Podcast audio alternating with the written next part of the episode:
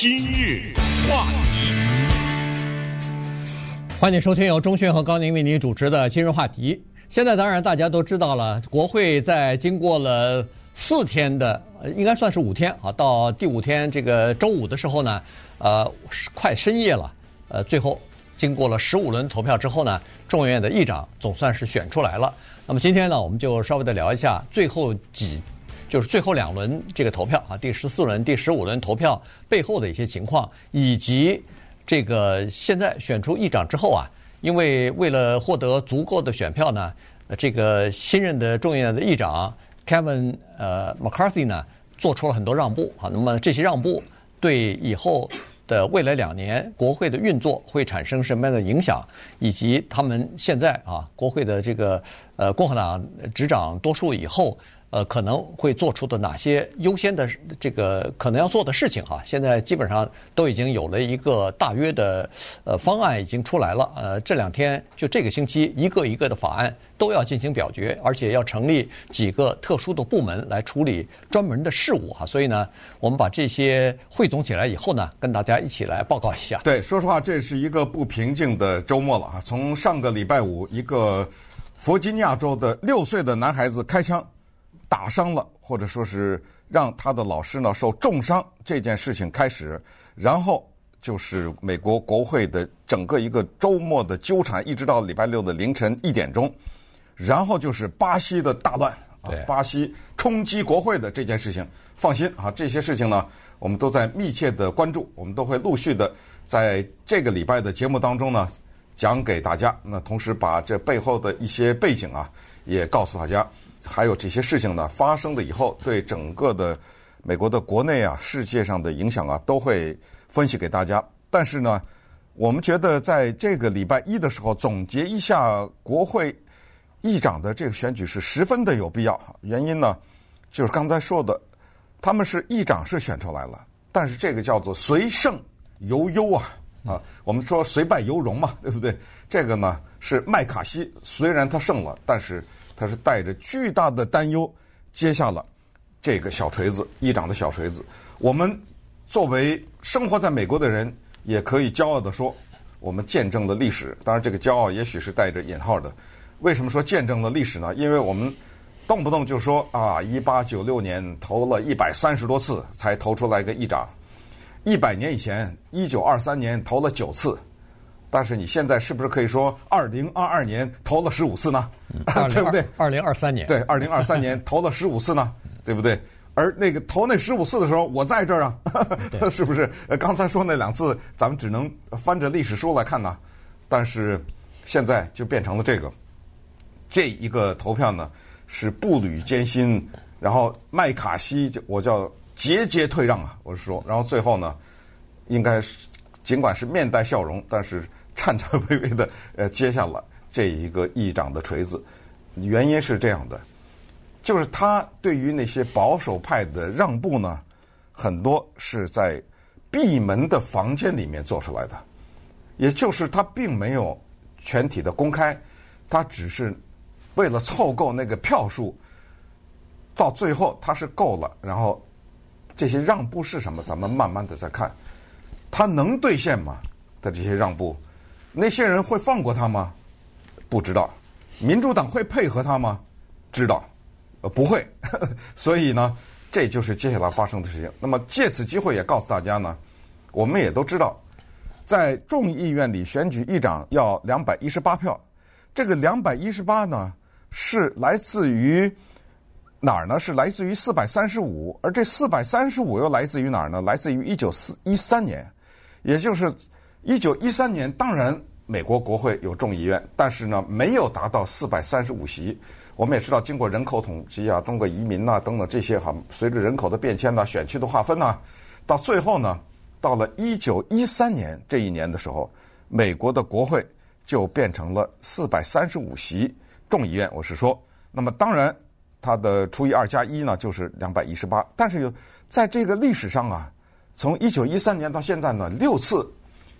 有人当议长没有到两百一十八，那是为什么呢？那是因为它存在一个非常奇怪的一种票，叫 present，这种票叫出席哈。实际上就是弃权票了。哎，对，他不用弃权这个字啊，他用的是出席。所以呢，这儿就告诉大家，麦卡锡在礼拜六早上一点钟，他宣布当了议长以后，那锤子一敲啊，他没拿到两百一十八票，是因为反对他的那些人呢，填了一个出席。为什么填了出席就可以不够两百一十八呢？这个很简单，因为当一个人弃权的时候，他就不是四百三十五了，对不对？那么这个时候。我的人数不是四百三十五，我当然就不需要两百一十八了。所以有大概有五个人吧，投了这个弃权的票，或者或者他们官方的用语叫做出席。但是当然投弃权非常的危险，因为要知道民主党那儿有两百一十二票，那个 Hakeem Jeffries 纽约的。他有两百一十二，对不对？嗯、你的弃权记得太多的话，他那两百一十二变多数了，是不是？呃，弃权不是，弃权是不会。啊、民主党他永远是两百一十二票，是啊，所以他永远过不了半数。原因就是他再弃权的多。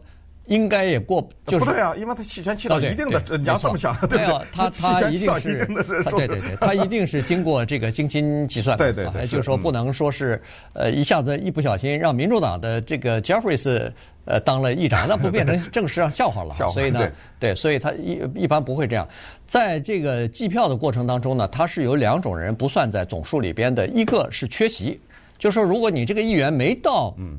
大厅啊，不管是任何的原因，身身体原因还是什么原因，对不起，你这票不算啊，你就不在大厅里边，你不能投票。远程投票没有啊，没这回事儿。这是你如果一个人没来，那四百三十五就变四百三十四了啊。当然，四百三十四仍然你需要得到两百一十八票，因为因为一半儿不可能嘛，一半儿就是两百一十七，所以他必须要再加一个。好，还有一个不算的就是弃权票，弃权票有比如说五个人议员。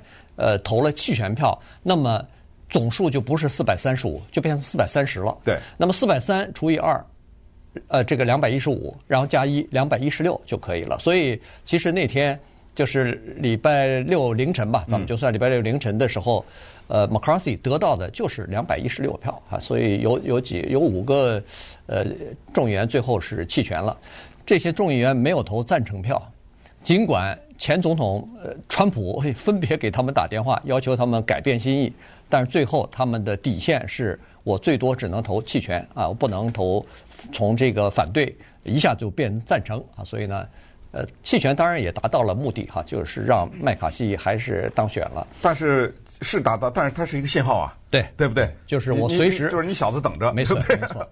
所以刚才呃上一次我们在讲说是做出让步，是不是五个？众议员提出这个提名，呃，提出要求，呃，这个罢免议长就可以进行立即投票嘛？对。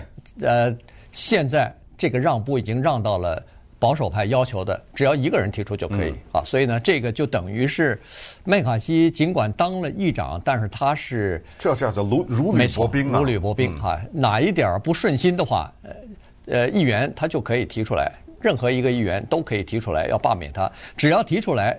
那就在国会就要唱名了，又开始一轮一轮的这个投票了哈，所以在未来的两年里边，我不知道会不会见到这个场面，但是如果要是出现这样的场面的话，大家别吃惊就是了。嗯，对，国家可能在那个几天又停摆了，是啊，对不对？因为国会的就是众议院的一个重要的职责是预算的问题。呃，顺便说一下，呃，在我的记忆当中啊，呃，民主党的议长的选举当中，好像还没有出现过这样的类似的一个情况。啊，然后就是我要求只要一个人提出来就得重新投票啊，呃，什么之类的，好像还没有。但是共和党呢，干掉过之前的 John Boehner 啊，对，对不对？就是共和党并不是没有先例的，干后来的 Paul Ryan 基本上也是等于被逼走了嘛。所以在这方面呢，凸显出了一个情况，就是共和党和民主党呢在团结这方面呢还是比较有差距的啊。就是说，民主党呢相对来说，相对来说呢比较团结。这个团结的意义是什么？就是两党啊都有极端的人，对吧？对，两党都有，要不就极左，要不就是极右。那对于民主党来说呢，那些极端的人就是以 AOC 啊、呃 Sandy Bern 呃 Bernie Sanders 啊的这些人代表的，甚至他们还有这个叫做绿色的什么党团呐、啊、什么之类，对不对？他们也是非常极端的，也是对于民主党的一些政策，他们认为是绝对的、远远的离他们要求不够的。但是在选举的时候，他们口径一致，但是右派的这些极端的这些人呢，是不肯让步的。好，那么既然是这样的话，咱们等会儿看看，在这种扭打过程当中产生出来的这个议长啊，他接下来面临的是什么前景？今日话，欢迎继续收听由中讯和高宁为您主持的今日话题。这段时间跟大家讲的呢是这个众议院参这个议长哈选举的情况，以及选举出来以后，现在民主呃这个共和党啊，在本星期大概要做的一些。当务之急啊，有一些事情呢是呃在竞选的时候，去年的中期选举竞选的时候，以及礼拜六凌晨，呃，Kevin McCarthy 啊，他在这个当选之后发表一个简短的演讲的时候提到的一些事情哈，说说是马上就要做的。那好了，咱们再回到礼拜五，因为这个呃具有戏剧性的这个上个星期的这个发展啊，真的是大家都在看啊。周末的时候，我跟钟迅参加一个 party 的时候。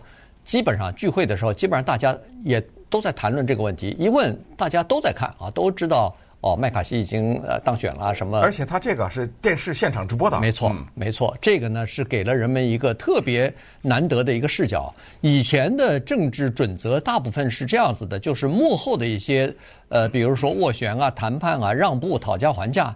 都是老百姓不知道的，都是在幕后第私下里进行的。但这一次呢，因为没有议长选出来，所以在众议院呢，没有一个具体的议事的日程，给了电视台的记者和一些摄影记者一个绝好的机会。你看，在那个呃，就是投票的过程当中哈，大厅里有多少个摄影机架着在那儿在那儿拍呢？有很多情况之下你看不到的一些场面呢。居然在摄影机的这个表示之下，然后全部给播出来了，全部给要么就是直播，要么就是电视上播出来了。其中有一个画面，你知道吗？在投票之前，就是第十四轮投票的时候，那个乔治亚州的那个女性的呃众议员哈，Marjorie 呃 Taylor Greene 拿着一个手机电话。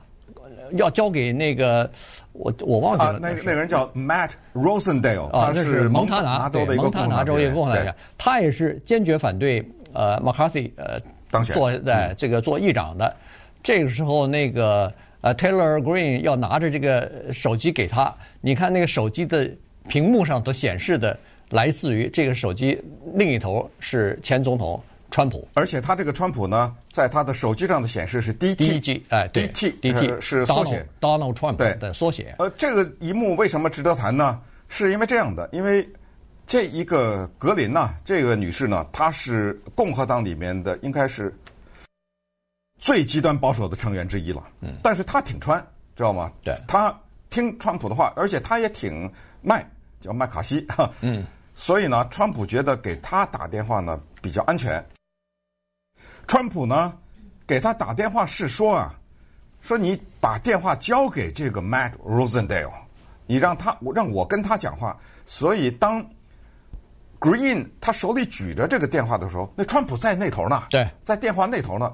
但是这一幕就可笑了，那个 Matt 呢，一把就把他推开了，推开了，啊，还骂骂骂咧咧的干嘛你？嗯，对不对？你干什么把我那个弄得这么一个尴尬的心？你你说我接不接啊？他在那现场呢，他是前总统，干什么来这套啊？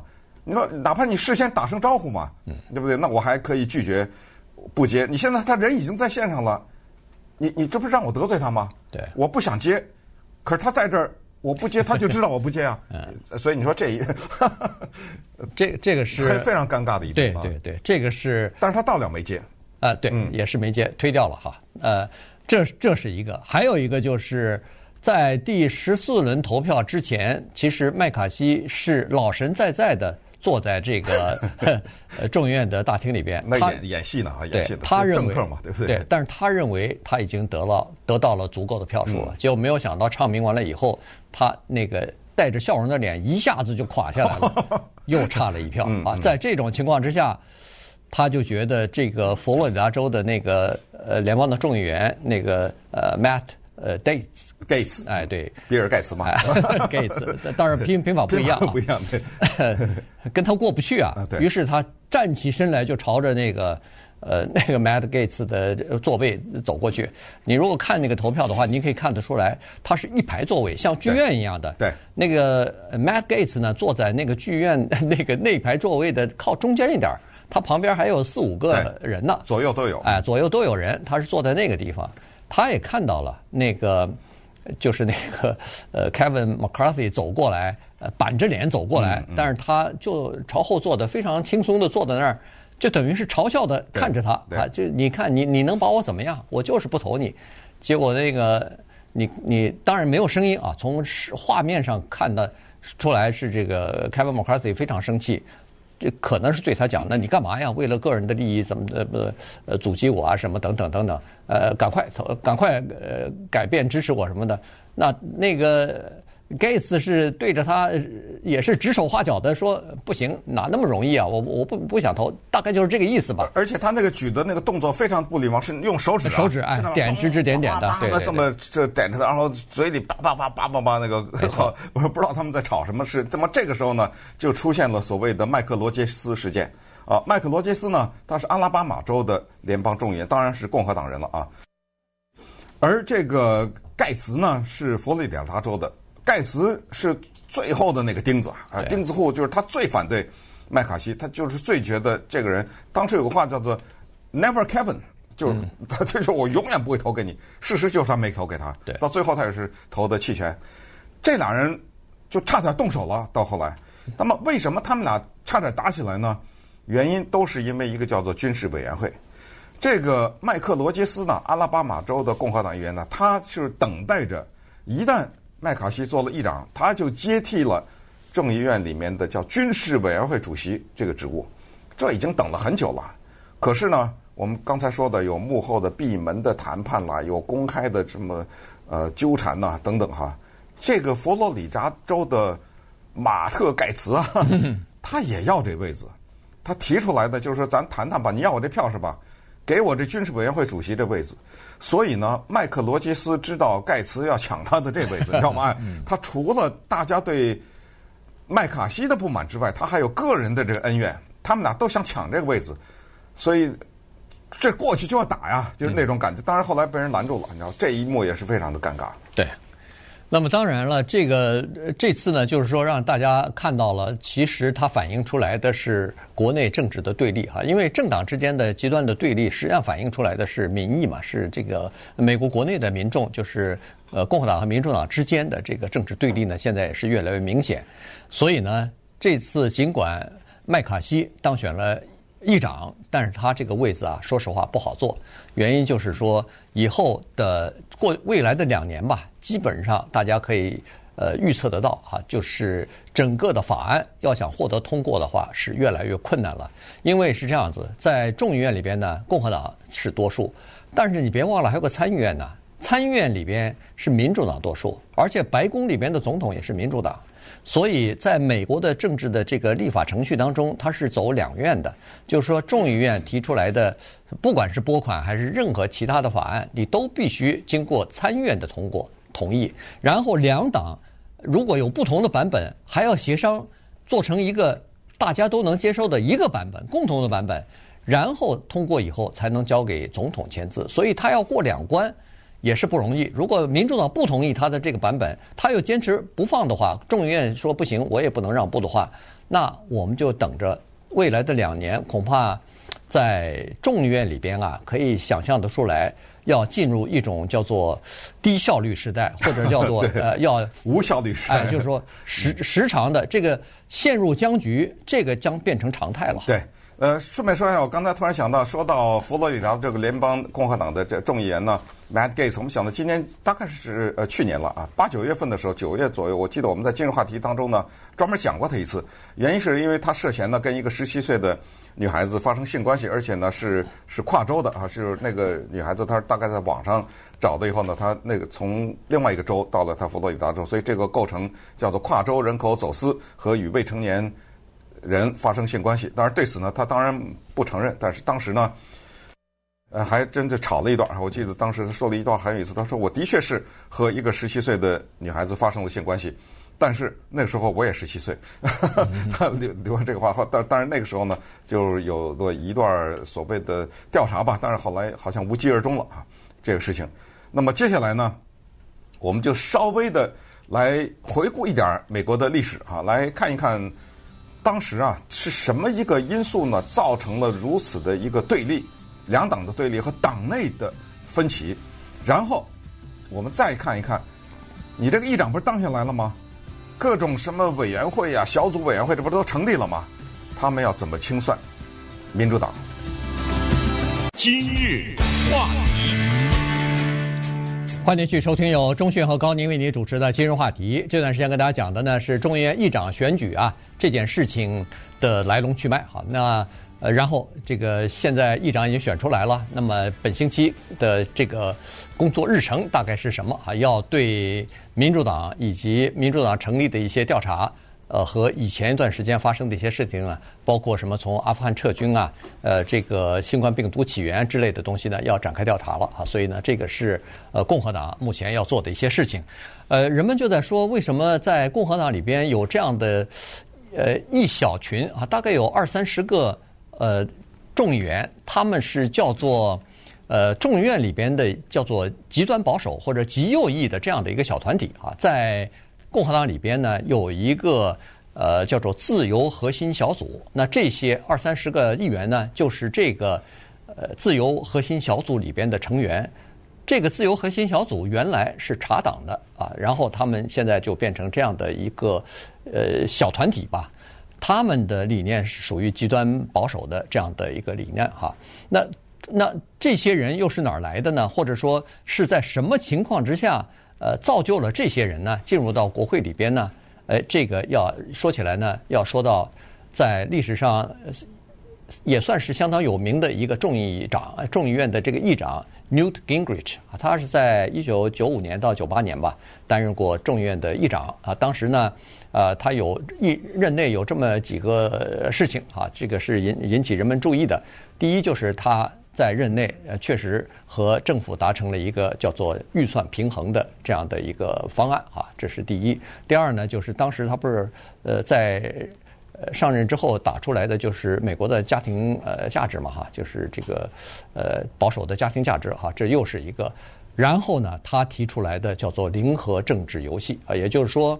在他的理念是这样子的，就是说，共和党在和民主党的合作和妥协当中得不到任何好处，只有对抗，只有斗争才能得到好处啊！他他这是他的这个理念，所以从那个时候开始，实际上零和政治游戏在美国的两党之内就已经撒下种子了。对，因为什么呢？因为共和党啊，在一九九四年的时候啊，这一说很多人可能。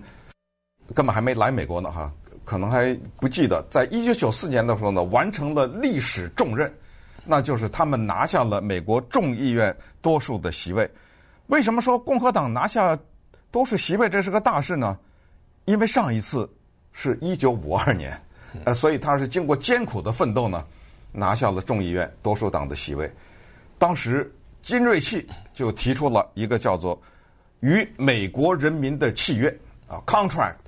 With America 提出了这个口号，然后呢，就说了刚才就是他发现了一个可能对他们很有利的东西，叫做合作无益，对抗有利，嗯，知道吗？他发现了这么一个东西，然后当然这都不是在很短的，就是在一段时间里面，他的政治理念呢就集中成了这样的一句话。他说过一句名言，他说：“我们共和党最大的问题是我们的面目不够狰狞。”他留下了这句话。嗯，他这个狰狞再狠再狠一点，啊，他这个狰狞的英文字用的是 nasty 啊。他说我们不够狠，要狠打这些人。当时是猛打克林顿，而克林顿呢非常的配合，给你来了个婚外恋。所以当时呢，金瑞气挥舞着家庭价值观念的这个大棒啊，说了另外一句名言。他说：“以后你们看着，只要你听到我讲话，我就一定要提克林顿和。”他的婚外恋这个事，Paula Jones 和 Monica Lewinsky，我只要讲话我就提，我一一次没提都算我说话不算数，知道吗？话音未落，他这个以家庭观念为主的人，他被逼着承认了，他的三段婚姻，头头两段，都是他都有婚外恋。嗯，对，他只好只好灰溜溜的承认，而且其中第二次的那个还是跟一个国会的一个比他小很多很多二十来岁的一个助理，跟 Monica Lewinsky 有的一拼，你知道吗？是，哎，所以这就是他的这么一个情况。但是呢，他的任内以及后来，在他播下这个种子以后，当奥巴马当选为总统的以后的茶党的崛起和共和党的。就是内讧，把 John Boehner 在二零一五年干掉啊，把自己的议长干掉等等，所有的这些呢，都是为了其实今天的这个情况做了一些铺路的。对，这个茶党啊，实际上它诞生的原因就是在奥巴马执政期间哈、啊，有一些呃心怀不满的或者心怀愤怒的白人认为他们自己的利益受到侵蚀了哈、啊，受到就是没被受重视吧，所以呢，呃，在这种愤怒之下呢。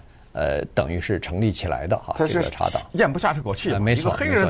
怎么当总统了啊？然后他当总统可能是对白人呃这个不重视啊，或者是什么？所以在这种情况之下呢，呃，这个这这股愤怒、这股怒气呢，实际上后来在呃川普总统竞选的时候，他就利用了这个民就是民众白人，尤其是白人民众之间的愤怒和不满。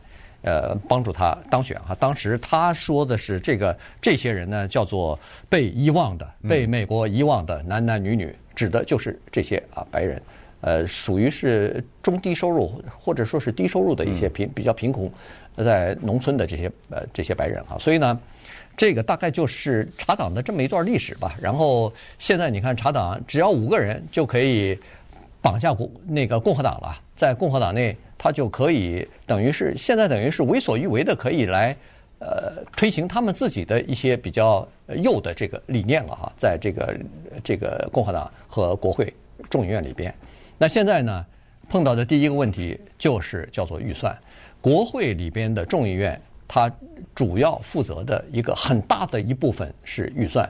你不要小看说预算只是这两个字，但是它涉及方方面面。联邦政府的所有的问题，所有的工作都是和这个钱分不开的。军事要钱，外交要钱，这个基建要钱，教育卫生，你说吧，什么东西不要钱？而每一个单项的这个拨款法案，都是要国会的单独的一个委员会来和业内的，就是政府里边的这个业内的人士了解情况以后来做。拨款的预算啊，这是每一个财政年度必须要做的。但是现在看来呢，这个预算案恐怕以后将会经常以叫做临时拨款的方式、临时呃支出法案来来呃解决预算的问题，因为整体的这个预算案啊，可能将会经常性的拖延或者是批准不了。对，所谓预算呢，另一个词老百姓可能就更理解。花钱，对，不是这么说吗？对预算不是赚钱啊，而是花钱。在这个里面呢，民主党和共和党的分水岭啊，就特别的清楚。就是共和党强调的呢，是当你动用纳税人的钱的时候，你别乱花钱。共和党对民主党向来的主张，什么大政府啊，嗯，乱花钱呐，你像刚刚。去年年底通过的一点七兆的这个，让政府继续营业的，对不对？继续开门的这个，闹不好又被他们推翻了，对，知道吗？他们因为现在要要审理了，他要审理这个啊一点七兆的这个乱花钱，这是他就说你们乱花钱。刚才不是说麦卡锡为了拿到他足够的票数，他做了很多让步吗？其中之一就有这样一个让步，这个让步就是任何的拨款法案一律。公开讨论，嗯，那么在这种情况，你知道，首先公开讨论拖延时间，还有就是你那个各个小组啊，因为他各个委员会、各个小组委员会呢，他们都有自己的一个预算拿出来，然后无休止的讨论都过不了。对，最后为什么有刚才说那一点七兆呢？这就是现在美国国内美国政府的一个也挺独特的现象。所谓独特，就是跟以往不一样了，因为以往小组提出来，对不对？啊，大家通过就完了。可是现在呢，叫做，呃，化零为整了，就是一大堆零零碎碎的这些啊，我往起一堆，变成一个啊，变成一个大的，因为它零的零的通不过，过不去，对啊，所以那你说怎么就变成大的就通过了？可以啊，因为是这样的，刚才说又是教育又是国防是吧？把它啪的一下变成一个大的呢，那大家就说了哦，那么大的现在是一点七兆是怎么形成的？啊？那我不同意这个，那这个是减点儿，呃，那个加点，它就是，呃，那教育就减点儿吧，那个导弹多做点儿，你比如比如对不对？呃，或者是就这个边境，比如说啊。呃，非法移民这个问题，它需要有一些增加国防的或者是边境的维护的开支。那么这个增加了，那儿减点，它只能这样啊，对不对啊？这个就最后变成了一点七兆。但是你不要忘了，那一点七兆是民主党在众议院多数的时候，参议院也是多数的时候，火急火燎，总统也是他自己党的人给他弄出来。所以现在共和党人呢要清算那一点七兆，反过来呢，下一个要他叫做清算拜登，清算中国。稍等，我们看看这是怎么回事。今日话题，欢迎继续收听由钟迅和高宁为您主持的《今日话题》。这国会众议院的议长选出来之后呢，呃，共和党在这个星期啊，大概要通过一系列的，比如说成立各种各样的委员会啊、小组啊，然后任命这些呃人事啊，啊，这就开始了哈，新一轮的这个。呃，工作呢就已经开始了，当然也包括新当选的这个议员要宣誓就职什么的哈。所以，呃，这个整个的情况呢就是这样子。共和党现在呃要刚才说的叫做反攻倒算哈，要清算民主党在过去几年做的一些事情。你比如说，现在共和党说了，说有这么几点哈。首先要调查拜登总统和他的政府，比如说。在二零应该算是二零二零年了哈，这个撤军的事情。二零二一年八月份撤军的这个事情，阿富汗，哎，阿富汗撤军的这个事情到底是怎么做出的决定？然后当时是做决定的时候是不是有任何的问题哈？所以这个是要追究政府的叫做失职的问题啊，或者渎职的问题，因为撤军撤得这么难看，撤得这么仓促。呃，然后留下了这么多的后遗症啊，这是一个问题。然后拜登的儿子，他的这个税务问题，他的财政的收入问题，和从乌克兰或者是中国有没有拿钱的问题啊，这个也是要进行调查的一个情况。所以在众议院的司法委员会啊，要专门成立一个呃特殊的调查委员会。这个委员会它权力之大。几乎凡是涉及到政府部门和涉及到法律的问题，它都可以进行调查。另外一点就是对美国的情报部门和执法部门要进行调查，这里头包括美国的司法部，呃，包括联邦调查局，呃，包括这个国土安全部啊，这些他都要进行调查。是说，拜登可能是利用这些政府部门武器化了，把这些部门作为自己打击。政敌的武器，所以呢，他对一月六号对国会进冲击国会的这个调查，他也要进行调查，看看你在这方面是不是有任何违法的行为。他对这个拜登政府对川普进行的各种各样的调查，包括什么呃私自扣留了一部分的政府机密文件啊。呃，包括其他的一些刑事，现在面临的刑事起诉啊什么的，刑事调查什么的，他也要进行调查，说你这是不是利用了政府部门作为武器来打击这个前总统川普？他就是说要调查对川普的调查，对 对不对？可以是这么说。而且这个小组的或者说这个委员会的负责人呢，Jim Jordan 是这一次也是特别为麦卡锡出力的这么一个人，俄亥俄州的联邦众议员啊，他是。要撑起来这个小组，而且他已经说了，我要的拨款跟那个一月六号调查小组得一样，啊，一是钱，二是人员配备，人员什么都都得跟我一样。呃，我咱们开始调查，然后呢，他提出来了一个蛮大的东西，这个东西会不会影响以后整个美国政府的结构？就是他要求执法机构，确确切说就是司法部，你给我提供你正在调查的事情的所有的这些内部的机密的这些文件。这个呢，特别大的一件事情，因为美国的司法部尽管部长可能是由某党的人所任命的啊，但是呢，他是独立的，呃，司法是和立法的这个机构它是独立的。但是当你要求，其实确切的说，就是你们现在调查川普是吧？你手里拿了些什么东西，你都给我，啊，你调查些什么，你都得给我拿出来。那么接下来呢，除了啊，就是对调查川普的调查要进行调查以外呢，其中可能比较引人注目的是对中国的呃一些应该说是不依不饶吧。这个里面涉及到什么 TikTok 呀、啊、什么之类的啊，就因为这个里面它叫做大面积的调查中国的经济、呃科技和安全这方面对美国造成的影响。然后最后一个比较狠的呢，是他要调查新冠病毒的起源。你这话听着好像挺冠冕堂皇，其实它背后的含义不就是说，我要查个水落石出，到底是不是你那儿出来的嘛？嗯，对不对？对对，这个在川普执政的时候已经提出来过了，嗯、只不过现在就是把这个事儿当成一个呃，就是国会要推动的，呃，就是众议院要推动的这么一件事情了。